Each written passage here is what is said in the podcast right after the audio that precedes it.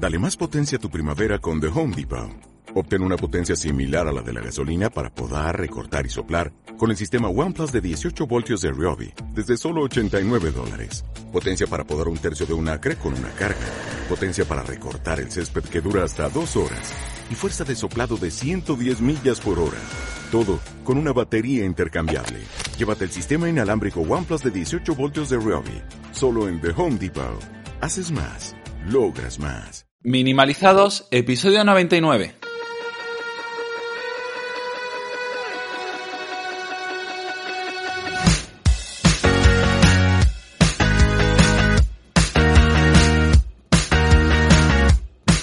Bienvenidos a Minimalizados, el podcast donde hablamos del minimalismo más allá de tener pocas cosas. ¿Quiénes hacemos esto? Pues somos Darío Benítez, psicólogo y formador, y Nacho Martín, profesional del marketing digital y el desarrollo de negocios. ¿Qué tal, Nacho? Hola, hola, hola, ¿qué tal? Ya estamos aquí, episodio 99, ¿quién nos lo iba a decir a nosotros? Eh, que, que, vamos a llegar a, a hacer algo. Vivos que no decía nosotros que vamos a llegar vivos. bueno, eso todavía lo dudo, porque todavía queda tiempo para llegar al 100, eh, pero sí es cierto que no me esperaba yo ni de coña que vamos a llegar a 100 episodios, que, que aunque no parezca, un episodio a la semana, 100 episodios, que son más de dos años, ¿no, Darío, ya? O, o, sí, sí, más de dos años, hablando más contigo que con mi familia. Bueno, y, y está, está bien, sí, está bien. Oye, yo, además, indirectamente hablo con mi madre, porque ella escucha el podcast, entonces, a ver, yo ya eso está cumplido. O sea, si yo quisiera ya, ¿para qué voy a hablar más? O sea, ya aquí no, puede enterarse de mi vida. Pero bueno, sigue, sigue. Bueno, pero y todo esto con distintas evoluciones y que tenemos un podcast premium, eh, tenemos... le, le, le cambiado el nombre. Ya no quiero que sea podcast premium, no me gusta el concepto premium. Privado, ¿no? Es privado. Lo voy a cambiar hasta Notion. Voy a cambiarlo hasta Notion. Es que premium suena. Es que nosotros que hablamos de minimalismo y hablar de pronto de premium, a mí no me, no me, no, no me sentía como, de hecho, privado. Ya está, es cuestión de naming, cosas de marketing. Déjalo. No, yo no me meto en tu vida.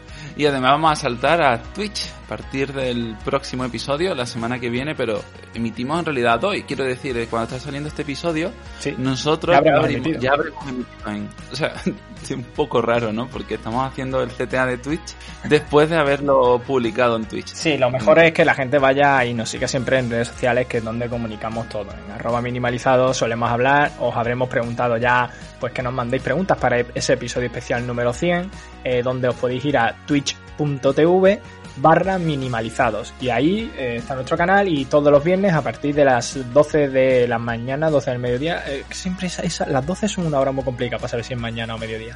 Eh, pero vamos, a la hora española, Ay, mi- 12 horas. No, española, 12 pm. 12 pm. Sí, sí. Pues nada, estaremos ahí emitiendo en directo. Pero nos vamos a dejar de enrollar ya, porque llevamos ya Sí. tres minutos. Y hoy es que tenemos un invitado muy, muy especial, sobre todo para mí. eh, Darío le acaba de conocer. eh, pero eh, para mí, sin duda, es yo creo que de los invitados que hemos tenido, muy especial por el hecho de que eh, si no fuera por, por él, eh, yo creo que a día de hoy este podcast posiblemente no existiría, ya que fue eh, quien me metió a mí el gusanillo de la radio.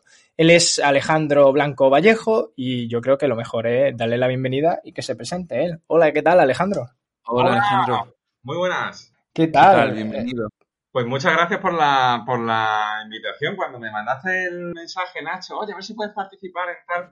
La verdad es que me emocioné un poquito, ¿no? Porque Sí. contabas esta historia de que te metí, o te metimos en, en Onda Color, el gusanillo de, de lo sonoro, de lo radiofónico. Y dije, joder, pues qué guay, ¿no? Que, que podamos realmente eh, hacer algo significativo para la vida de, de alguna gente. Como poco, alguna claro, claro. Sí, como yo digo siempre, aunque sea que alguien se lleve todo lo que hagamos, que al menos alguien se lleve un granito de arena. Yo recuerdo perfectamente, eh, eso fue todo, todo empezó para, para la historia con Alejandro, cuando yo me lo encontré fue básicamente, eh, recuerdo que el ayuntamiento de mi ciudad, de Málaga, aquí en España, eh, hacía unas, eh, una- un evento que este año por el tema del COVID se ha cancelado y tal, pero era eh, La Noche en Blanco, si no mal recuerdo, o Alterna en la Movida, o un programa de estos que se hacen para que los jóvenes, pues Ah, digamos, sí. puedan hacer otro tipo de actividades que no sean borracharse. Entonces, yo ahí, todo emprendedor de mi vida, con, con 15 años, creo que tenía, o 16, dije, joven. sí, sí, era, era un niñato, estaba en el instituto. Y que cada día de hoy sigo siendo un niñato, pero bueno, da igual, ya al menos tengo la carrera. Y, y básicamente cogí y dije, oye, eh, voy, voy a apuntarme a esto que era radioteatro. Y vale. dije yo, no sé de qué va el rollo este, pero yo voy. Y además, como me pillaba cerca de mi casa, nada más que tenía que cruzar el río que divide eh, Palma Palmilla con Ciudad Jardín, dije, mira, esto en dos minutos estoy allí. Y allí que fui, y allí estaba Alejandro haciendo un taller de radioteatro. Pero vamos, eh, totalmente nuevo para mí y tal, y fue terminarlo y, recuerdo que, que Alejandro se acercó y me dijo, oye, ¿a ti te molaría eh, montar algo aquí y tal, no sé qué? Porque esto es una... Bueno, ahora, ahora Alejandro explicará de qué va Onda Color, pero a ti te molaría montar algo aquí. Y a mí ya me picaba la tecnología y dijimos, "Tío, vamos a montar un programa sobre tecnología. Y montamos Tecnocolor, que ya ves tú, el nombre súper súper original, vaya. Alejandro, yo quería preguntarte por tus motivaciones. Eh, ¿Cómo, cómo caíste un poco en la, radio y, y además, cómo empezaste a iniciar este tipo de proyectos? ¿Qué, qué pasó en tu vida para verte en estas iniciativas? Bueno, yo, yo suelo decir que las cosas importantes en la vida rara vez uno la- las hace a solas. Normalmente siempre las haces con otra, con otra gente. Mm, Por remontarnos a los, a los inicios de, de- de- de esta radio comunitaria que, que está en la ciudad de Málaga, como decíais, y que se llama Onda Color, ah, yo era un estudiante de Ciencias de la Comunicación, de Periodismo, en la Universidad de Málaga.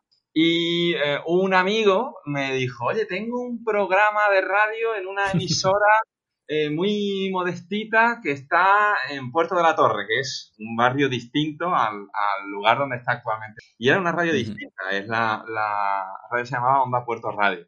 Y yo fui de invitado a una tertulia, donde por supuesto arreglamos el mundo con muchísima facilidad. Eh, y, y a partir de ahí pues me enganché a eso de la radio. Y también coincidió eso con, con las enseñanzas de un profesor de la Universidad de Málaga, Manuel Chaparro, que nos empezaba.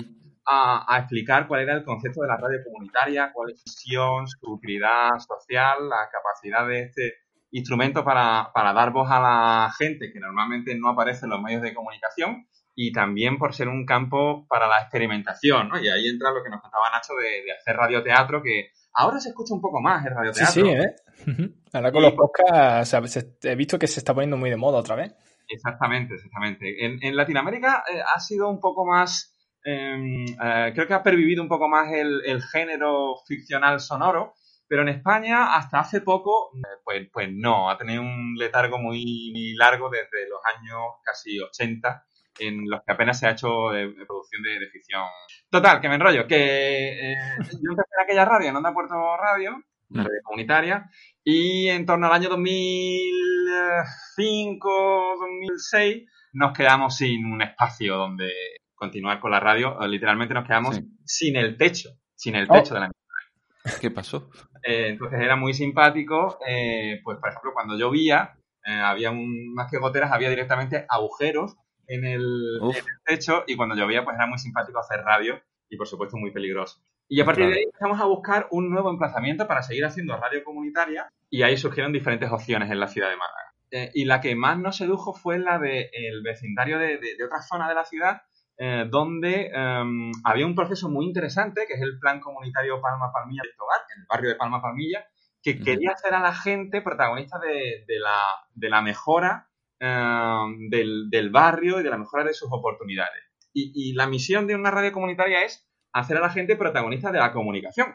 Entonces ahí había dos, eh, o había una conexión muy importante, porque una parte del plan comunitario hacer a la gente protagonista de una serie de historias y nosotros de la comunidad. Y a partir de ahí, así contado parece más fácil. Claro, Sí, sí, ¿cómo, pero- cómo pero- absorbe? claro, no, no, y no es para nada fácil. Muy evidente, pero ¿Cómo, no, no- no es para nada fácil. cómo absorbe la, la gente de- del barrio la iniciativa? Bueno, al principio hubo que hacer mucha pedagogía.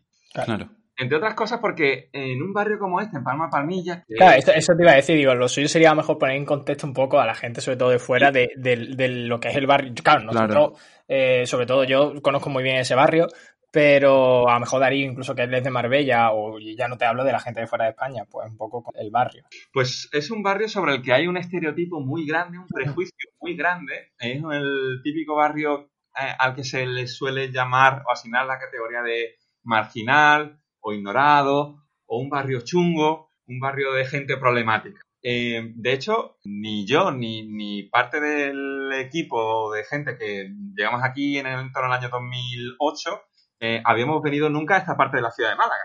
¿Para qué íbamos a venir a Palma Palmilla? Para que nos pasase algo más, porque era lo único que, que- que conocíamos. Pues nosotros también éramos víctimas de ese, de ese prejuicio. Evidentemente aquí Claro. es un barrio donde hay problemas sociales importantes, eh, donde hay tráfico de drogas, donde sobre todo Mm. hay un déficit de la, formativo de la población muy importante, un abandono escolar templa- temprano, eh, más de un 70% de desempleo. eh, y bueno, eh, eso es lo que se sabe. Lo que menos se sabe es el enorme esfuerzo que hace la gente por salir adelante, el enorme esfuerzo que hace la gente por, por sacar adelante una metodología que, que hace la gente protagonista del cambio y el- la enorme innovación que hay detrás y que solo existe aquí, en Palma Palmilla. Eh, eh, estamos constantemente intentando cambiar eh, en la concepción de que la persona palmillera es una persona chunga para intentar convencer a la gente de que la, la persona palmillera es una persona ejemplar por el compromiso que tiene con su gente y por la manera innovadora que tiene de abordar muchas, son muy complicadas y si eh, Nacho, Darío o Alejandro Blanco se viera en las dificultades que mucha gente se ve aquí, no sé yo lo que aguantaríamos. La palabra es no, resiliencia que, está de moda. Bueno, pues aquí llevan décadas con ella. Claro, al final pasa eh, lo típico a lo mejor, ¿no? Que por cuatro o cinco ya pues pagan todos, ¿no? Y, y al final es un barrio muy, muy grande.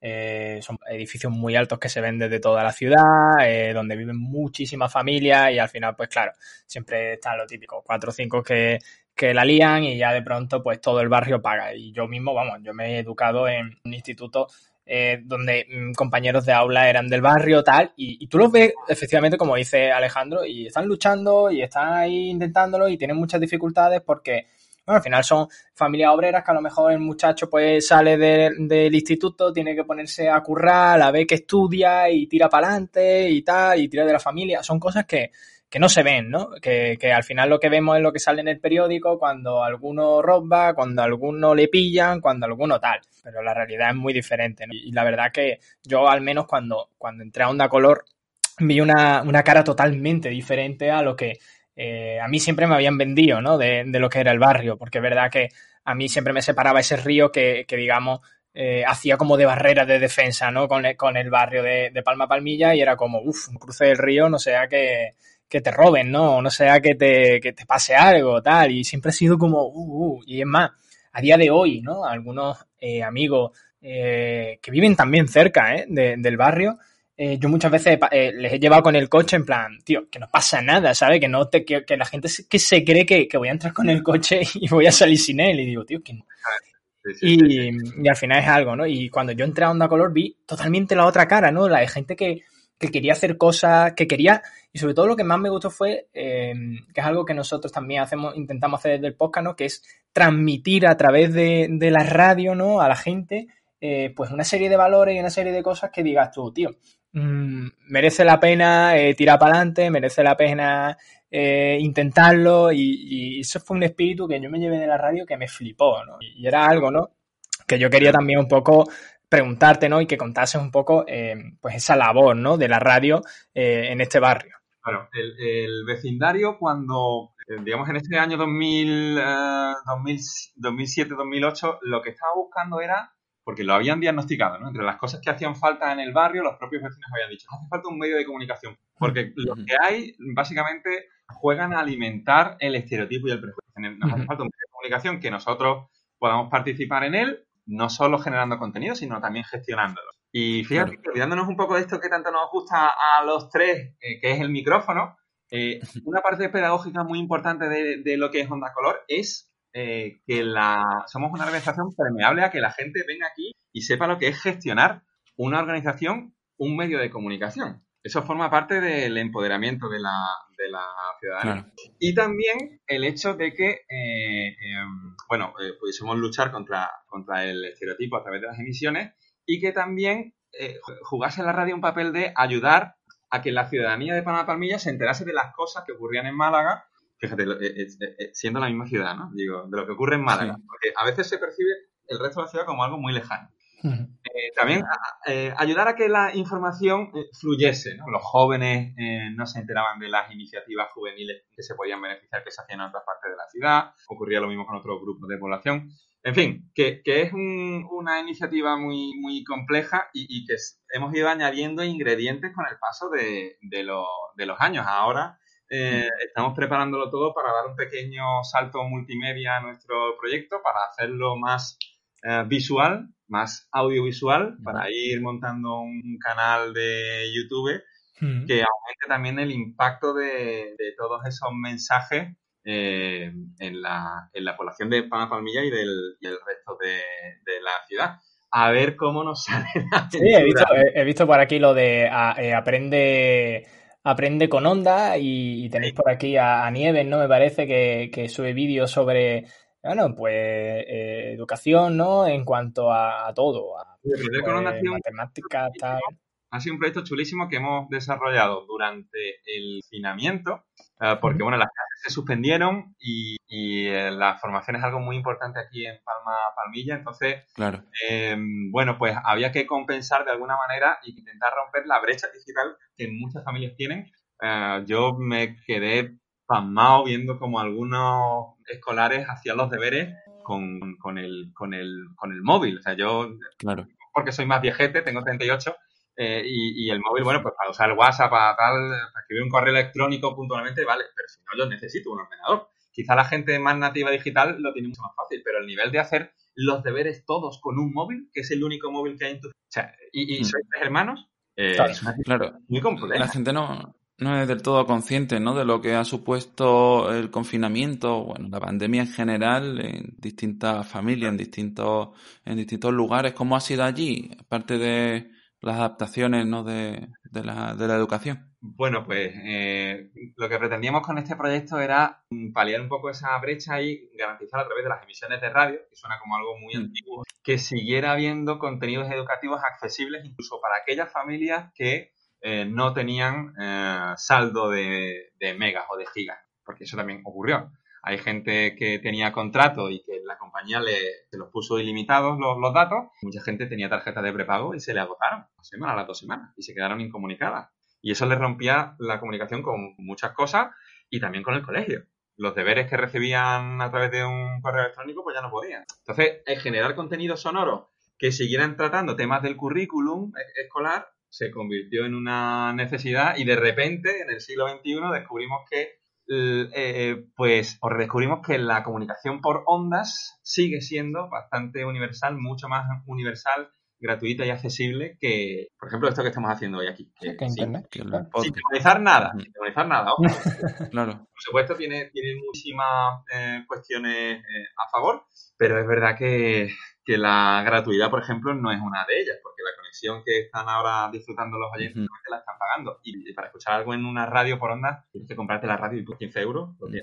Eh, la verdad es que, em, pues mira, una visión totalmente diferente a, la que, bueno, muchas personas pueden tener, ¿no? Y es verdad que, que esto pasa, ¿no? Que Internet se ha convertido ya en algo higiénico, ¿no? En el sentido de que Mm, lo tenemos muchos de nosotros y, no somos conscientes de, lo que supone ¿no? el tener acceso a Internet y, que nosotros lo vemos ya incluso eh, vamos pidiendo cada vez más velocidad y, 100 megas se me quedan cortos, quiero 600 y, quiero un giga de Internet y quiero tanto y quiero tal.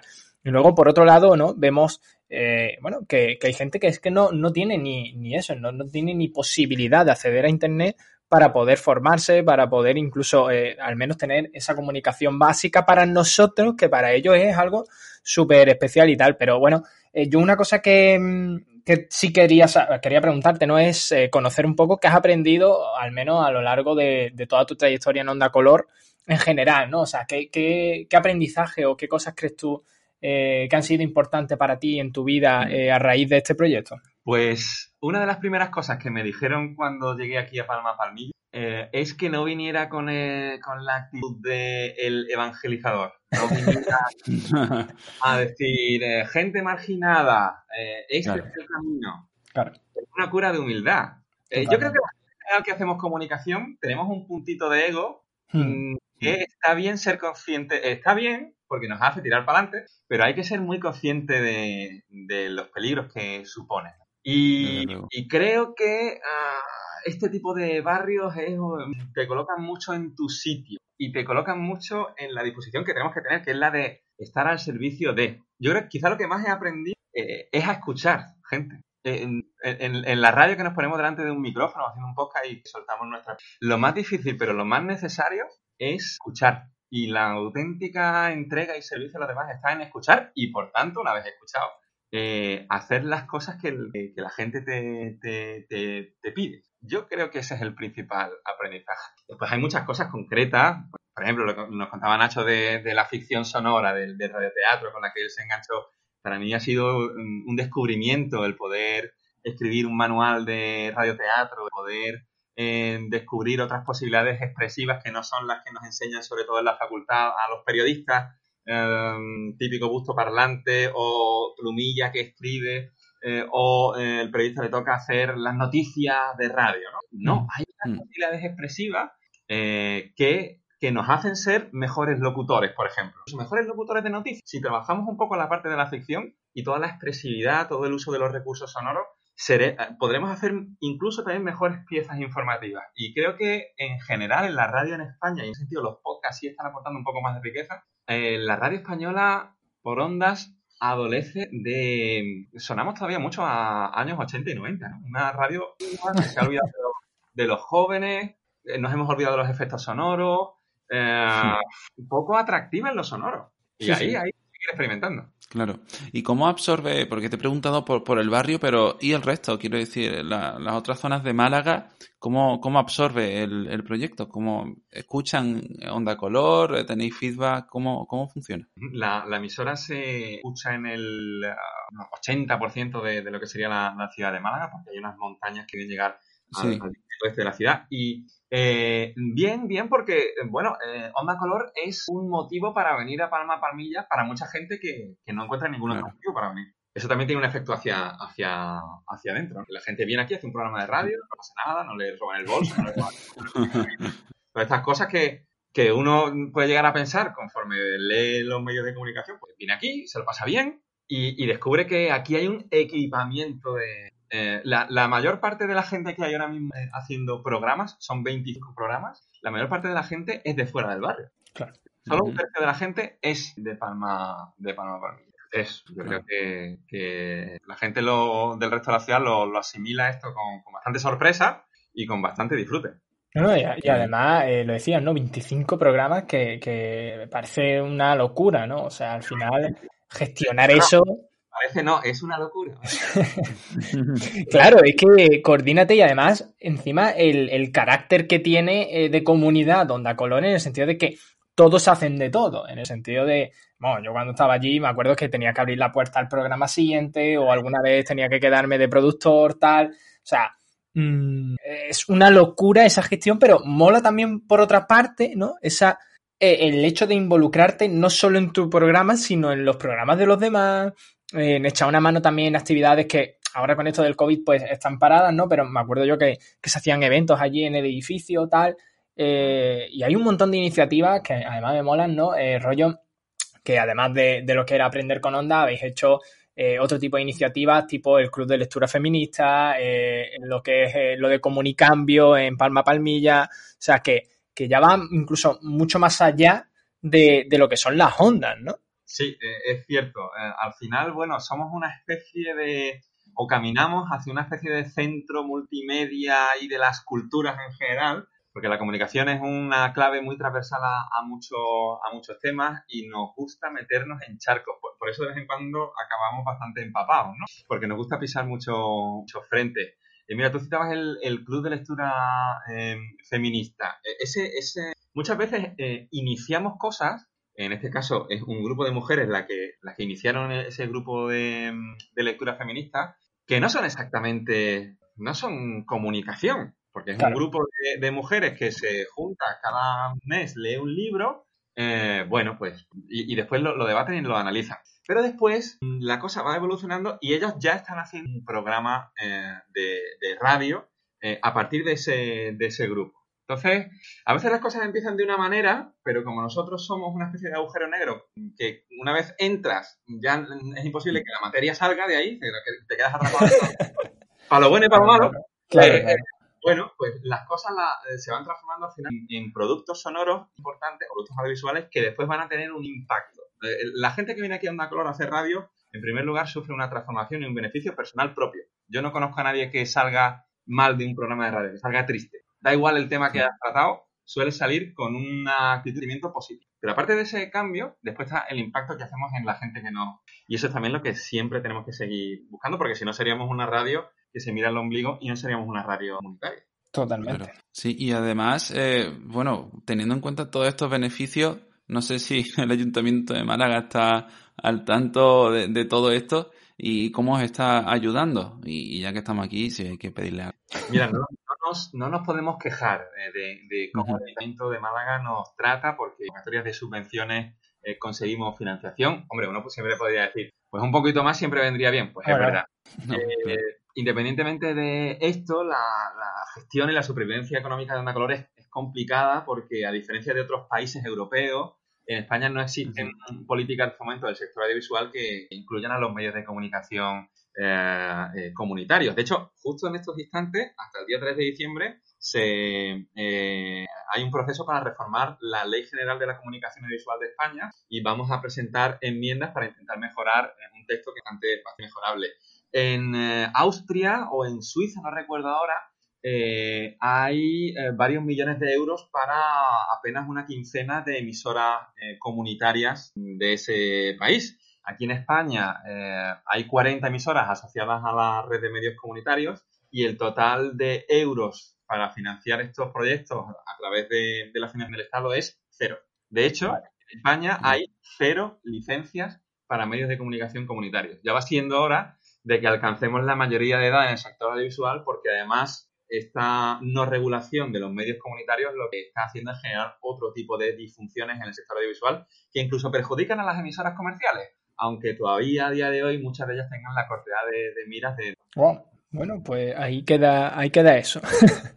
Eh, la, verdad que, sí, que, bueno. Ahí, por suerte, también es verdad que, bueno, la gente del barrio, incluso la gente que participa en el programa, pues también intenta arrimar el hombro en ese aspecto, que, que, es verdad que, vamos, yo incluso lo he hecho. Entonces, por eso sé perfectamente cómo, cómo funciona e incluso os animamos que si os gusta el proyecto pues, de Onda Color y queréis participar de algún modo, eh, dentro de su página web en ondacolor.org bueno, pues podéis incluso por aquí tenéis, ¿no? El tema de aportar un euro al mes, me parece que es, ¿no? Eh, Tenemos varias formas de recaudación de fondos. Esto es muy importante en un medio de comunicación para garantizar la independencia, la diversidad en la.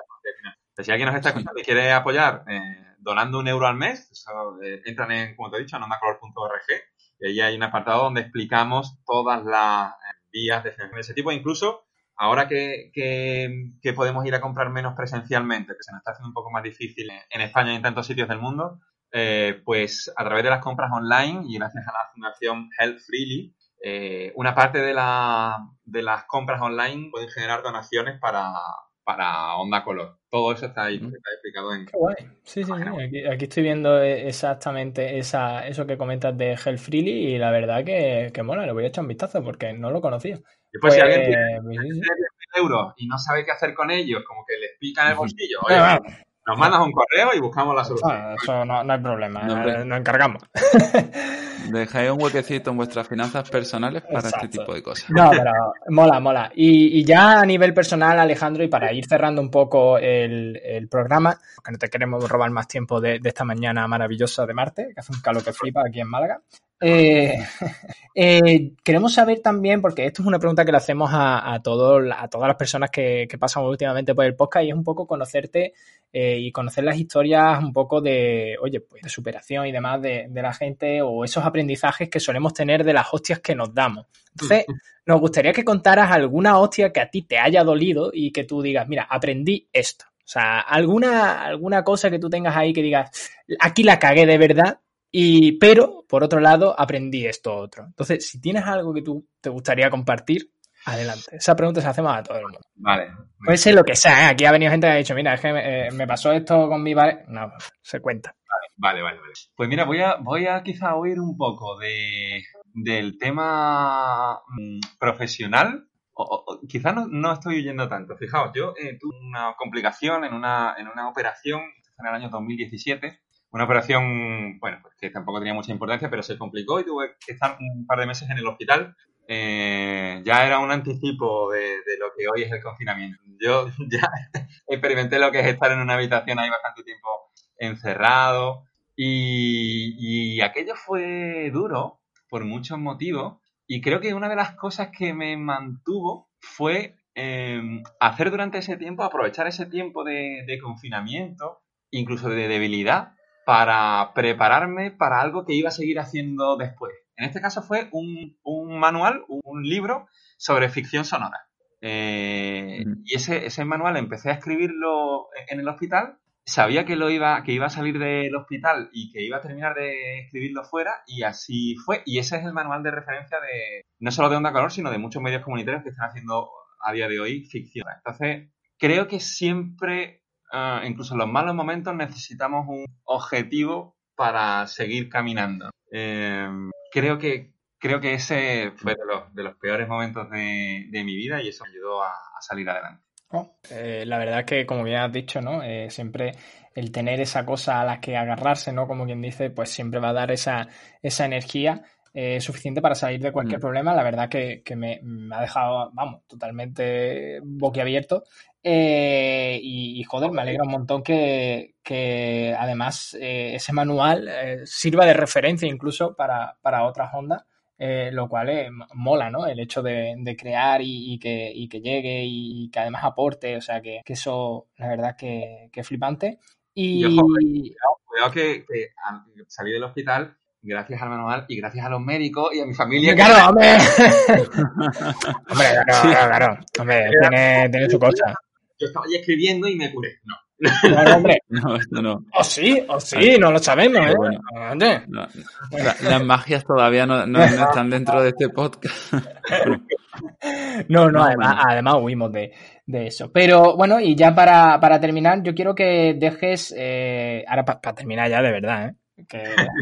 Eh, una pincelada, yo creo, para, esa, eh, para esas personas que nos estén escuchando y que seguramente, y estoy 100% seguro, porque en, to en todas las ciudades se cuecen habas, entonces eh, sabemos que, que, hay siempre eso, eh, iniciativas como esta, todas las ciudades tienen algo, y si no están, que las creen, pero alguna pincelada para esas personas que, que de algún modo animarles a, a, que se acerquen a, bueno, pues a este mundo. Vale, El mundo de la comunicación comunitaria es un mundo muy desconocido, pero es un mundo eh, inmensamente necesario, ¿no? Y es una forma de, de, entregarte y de entregar tus conocimientos a gente que jamás se pensó, en muchas ocasiones, protagonista de nada, y tú les acompañas, tú no haces el camino por, por ellos, ¿eh? tú les acompañas y de repente un día en la frutería del barrio alguien le dice, ay, he escuchado su voz y usted es eh, la del programa tal de la radio del barrio. Y ese momento es tan importante para tantas otras cosas que están por venir para esa persona que a mí me llena eh, profesionalmente. Entonces, quieras ser tú, nos está escuchando, periodista, eh, y ayudar a esas personas, o, o, quieras ser tú esa persona que jamás te pensaste protagonista de nada, tienes que saber que hay organizaciones eh, dispuestas a, ayudarte en, que puede ser echar solo un rato divertido o puede suponer muchas otras cosas. En... Así que simplemente ven y prueba. Genial, pues ahí, ahí, queda ese mensaje, ahí tenéis ya, eh, bueno, pues eh, os animamos desde aquí, desde Minimalizados y también desde Onda Color a, a que bueno, a que os acerquéis, ¿no? A que busquéis esas iniciativas en, en los barrios de, de, vuestras ciudades y si no está, pues momento de crearla. Nosotros desde aquí ya os lo, os lo, estáis viendo. Si nosotros empezamos con los auriculares de, del móvil, eh, vosotros podéis empezar. Eso está más claro que el agua. No sé, Darío, ¿algo que quieras aportar? Sí. ¿Algo que quieras decir? Pues mira, eh, quiero hacer terminar con los CTA que, que, ha dicho Alejandro y recordar que, que es que lo, estaba bicheando antes, esto de Helpfree App, o sea, Help Free App, que se lo descarguen, que, que, además que un euro al menos no cuesta nada. Y, y, que la aplicación está, o sea, que lo instalas en Google Chrome, lo instalas en el teléfono y haces tus compras y generas donaciones sin darte cuenta siquiera. O sea, que, que lo hagáis. Que encima está aquí el Black Friday, os vais a hinchar a comprar, que lo hagáis. Ya está, en fin, que no hay más. Vamos, vamos, Que- vamos, que ¿cómo que el Black. Friday se me ha hinchado a copi- Ah, Vamos a ver, pero tú estás, pero vamos a ver, Darío, es que esto es un poco de minimalismo. ¿Cómo va a decir la gente que se va a hinchar el igual Black si compran esta semana, si compran en tres semanas o en dos meses. Que se lo instalen, que lo pongan y que lo usen. Que para eso estamos. Y que la vida se cambia con pequeñas acciones y que muchos de nuestros problemas nos parecen tan grandes, pero es que el mundo no, no está... eh, que- Bueno, me voy a poner reivindicativo, Sí, ¿no? Pero... te pone aquí con el manual del comunismo. Eh, Ya, pero bueno, ya hemos hecho algunas veces aquí. eh, sí, no, es que el episodio anterior me puse un poco reivindicador y, y Nacho no le gusta. no, no, a mí, Pero a mí me encanta, ¿eh? que, me va, que me va a contar. Pero antes de nada, Alejandro, oye, ¿dónde te encontramos a ti y a Onda Color? De, dinos cosas, dinos redes, dinos, dinos esas cositas. Pues en Facebook hay que poner Onda Color Málaga, también tenemos una cuenta en, Twitter. Estamos en la calle Galvez Mall número 5, tercera planta de la ciudad de Málaga, en España. Y, eh, por ejemplo, un correo electrónico puede ser programación arroba. Ahí tenéis a Onda Color, ahí tenéis a Alejandro y ahí tenéis a toda la gente que, que hace radio, que hace la radio Onda Color, que la verdad que, que ahí siguen y que esperamos que sigan eh, mucho más tiempo, porque la verdad que es muy bonito este proyecto y ya os digo que es transformador eh, para, para muchísima gente del barrio. Eh, por nuestra parte, pues darte las gracias, Alejandro, por, por tu tiempo, por haber estado aquí con nosotros. Eh, ha sido todo un honor, así que mil, mil gracias. Nada, el honor ha Muchas sido gracias. un rato muy agradable de charla y os deseo mucho éxito y utilidad en este, en este proyecto. Y que tú lo veas. Muchas gracias. Un beso. A ti, Alejandro. Pues nada, Darío, ya sabes lo que toca. Bueno, pues nada, que a la gente que nos esté escuchando, darle las gracias como siempre por estar suscritos, por las valoraciones en iTunes, por estar eh, dándonos esas estrellitas en Spotify, en iVoox, por escribirnos y por la gente que también incluso se apunta al podcast Premium. Recordad también que vamos a estar ya, estamos ya, porque hoy ya estamos en Twitch, eh, las emisiones de estos podcasts en abierto y también en, en redes sociales, arroba minimalizados, tanto en Instagram como en Twitter. Hay por ahí también algún grupo de Facebook y en Facebook también estamos, incluso en LinkedIn. En LinkedIn no estamos, ¿no? Ah, ¿Para qué? ¿Para qué? Bueno, que tengáis una muy buena semana. Hasta luego. Adiós.